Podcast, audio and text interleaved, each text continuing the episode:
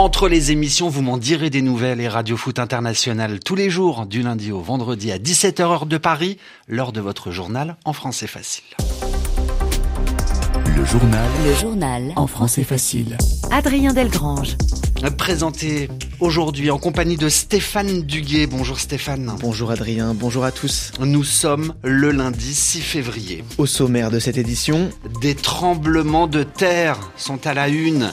Il était 4 heures du matin la nuit dernière lorsqu'un puissant séisme a frappé principalement la Syrie et la Turquie. Hier soir, nous dormions tous dans l'appartement euh, jusqu'au moment où nous avons entendu un très très très grand bruit. Et ensuite, le sol s'est mis à trembler, les murs se sont complètement ouverts. Le témoignage de cette jeune femme dans un instant. L'actualité en France, la réforme des retraites. Un coup d'envoi, le début plutôt chahuté, perturbé des débats, des discussions qui se tiennent en ce moment à l'Assemblée nationale. Nous parlerons également de grève au Royaume-Uni pour de meilleurs salaires. Aujourd'hui, ce sont les ambulanciers et les infirmiers qui sont descendus dans la rue. Reportage à suivre. Et puis enfin, reportage en Thaïlande où les touristes chinois peuvent à nouveau venir. Voilà pour les titres. Soyez les bienvenus. Près de 2000 morts, hommes, femmes et enfants tués dans un séisme qui a touché la Turquie et la Syrie la nuit dernière. En pleine nuit, un puissant tremblement de terre de magnitude 7,8 a donc frappé cette région du monde. Ce séisme a été suivi quelques heures plus tard par une forte réplique de nouvelles secousses.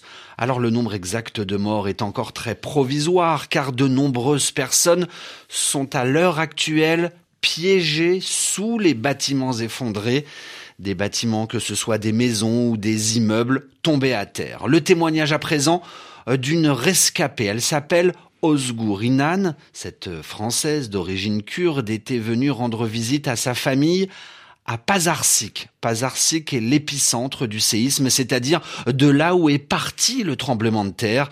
Elle nous raconte l'horreur qu'elle a vécue cette nuit. Nous nous sommes empressés de quitter euh, l'appartement. Nous nous sommes retrouvés avec des gens qui étaient en panique dans l'immeuble et en fait euh, la porte de sortie ne s'était pas ouverte étant donné qu'il n'y avait plus d'électricité.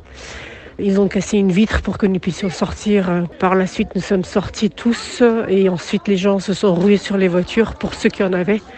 Les autres sont restés euh, nu-pieds, euh, pyjama, euh, complètement en panique. Et on a tous cherché en fait des endroits où il n'y avait pas d'immeuble. Ça s'est passé vers 4 heures du matin. Et puis en fait, euh, grosse pluie avec euh, beaucoup de froid. Il y a des immeubles entiers qui se sont complètement écrasés. On a perdu un membre de notre famille parce que il était malade, il était alité et comme on n'a pas pu le dégager, voilà, l'immeuble s'est écroulé. En fait, euh, nous voyons juste son bras dépassé, mais on, pense effectivement qu'il a, qu'il a perdu la vie. Le témoignage recueilli par Henriane Verdier. Moins de 24 heures après ce tremblement de terre, Adrien, l'aide internationale s'organise. Oui, de nombreux pays ont répondu présents pour aider la Turquie et la Syrie. Des équipes de secouristes sont mobilisées à l'heure actuelle, des équipes qui vont se rendre dans ces deux pays touchés par ce tremblement de terre que ce soit des Bulgares, des Croates, des Français, des Grecs, des Néerlandais, des Polonais, des Roumains ou encore des Tchèques. À noter aussi que le président Vladimir Poutine a assuré que la Russie était prête à apporter l'aide nécessaire à la Turquie. Enfin, la Chine, l'agence chinoise officielle d'aide à l'étranger, a déclaré qu'elle était en train de communiquer avec les autorités turques et syriennes et qu'elle était prête à fournir une aide humanitaire d'urgence. Au Proche-Orient, cinq Palestiniens tués ce matin par l'armée israélienne. Cinq morts tués dans la ville de Jéricho en Cisjordanie occupée. Pour l'armée israélienne, les cinq morts sont soupçonnés d'être les auteurs d'une récente attaque anti-israélienne. Israël annonce aussi détenir, garder les corps des cinq morts tués ce matin à Jéricho. Le journal en français facile. C'est un lundi de grève au Royaume-Uni. Une grève pour réclamer des hausses de salaire, d'être mieux payés. Depuis maintenant plusieurs mois, les mobilisations se suivent et se succèdent dans les services publics en Angleterre. Ce lundi, les ambulanciers et les infirmiers ont décidé de débrayer. Autrement dit, ils arrêtent de travailler pour essayer de se faire entendre. Emeline Vin s'est rendue sur un piquet de grève devant l'hôpital de Saint-Thomas à Londres. Protéger l'hôpital public, le mot d'ordre de la mobilisation des infirmières ce lundi et mardi. Les conditions de travail deviennent insoutenables, explique Ben, infirmier urgentiste. Depuis que j'ai commencé à travailler ici il y a 5 ans, les conditions n'ont fait que de se dégrader. Constamment, je rentre chez moi en n'ayant fait que le strict minimum pour mes patients. Certains jours, il y a tellement de monde et nous sommes en tel sous-effectif que nous ne pouvons rien faire de plus que de faire en sorte que l'état des patients n'empire pas. En tant qu'infirmier, c'est très dur de rentrer chez soi et de se dire que vous n'avez pas pu faire de votre mieux. Le jeune homme décrit un turnover constant dans son service, des postes qui ne trouvent pas preneur.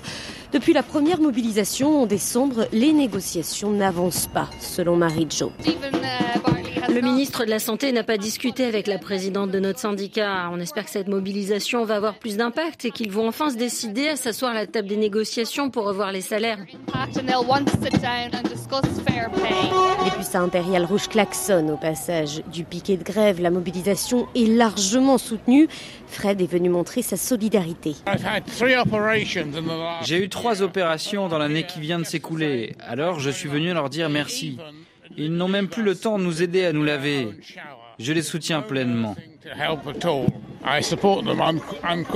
D'autres grèves sont prévues cette semaine, les kinés jeudi et les ambulanciers à nouveau vendredi. Emeline Van, Londres, RFI. En France, les débats, les discussions sur le projet de réforme des retraites ont, ont, démarré il y a maintenant un peu plus d'une heure devant les députés très nombreux réunis à l'Assemblée nationale. Début des débats dans un climat tendu, électrique, et c'est dans ce contexte que le ministre du Travail, Olivier Dussopt, est monté à la tribune, mais n'a pas pu commencer à présenter le texte extrait de ces débats. Mesdames et messieurs les députés, nous y sommes. Nous y sommes. S'il vous plaît,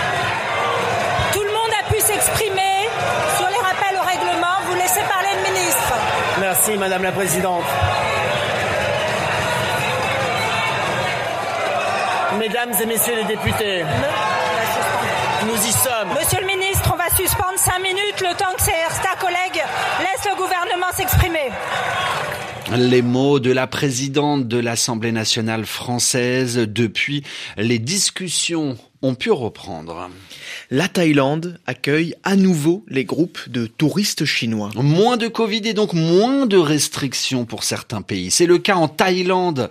Pour les visiteurs chinois, il n'y a plus de tests anti-Covid à l'arrivée. Le retour des touristes dans ce pays est une bonne nouvelle pour le secteur touristique. Carole Izou est à Bangkok pour RFI. Ils sont de retour. Pas aussi nombreux qu'avant la pandémie, mais leur présence est désormais bien visible aux alentours des attractions touristiques. Les touristes chinois commencent à revenir en couple, en famille et désormais en groupe. Les professionnels de l'industrie du tourisme se réjouissent et se préparent, comme Som Chai Pasuk, patron d'une entreprise de bus spécialisée dans les groupes de touristes chinois. S'il y a beaucoup de travail, alors tant mieux, on pourra enfin vivre dans de meilleures conditions, embaucher du personnel.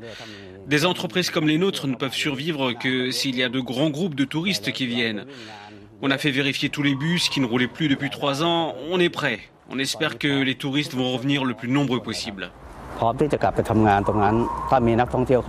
Une partie du secteur touristique thaïlandais, certains hôtels, restaurants ou magasins de souvenirs ont été spécialement conçus pour les groupes de touristes chinois, notamment ceux qu'on appelle les tours zéro dollar, où les touristes ont acheté un voyage tout compris et ne sont emmenés que dans des magasins partenaires. Les Chinois étaient environ 12 millions par an à eux seuls à visiter la Thaïlande avant la pandémie. Carole Izou, Bangkok. Ainsi se referme ce journal en français facile où que vous soyez sur la planète. Merci de l'avoir écouté et à demain.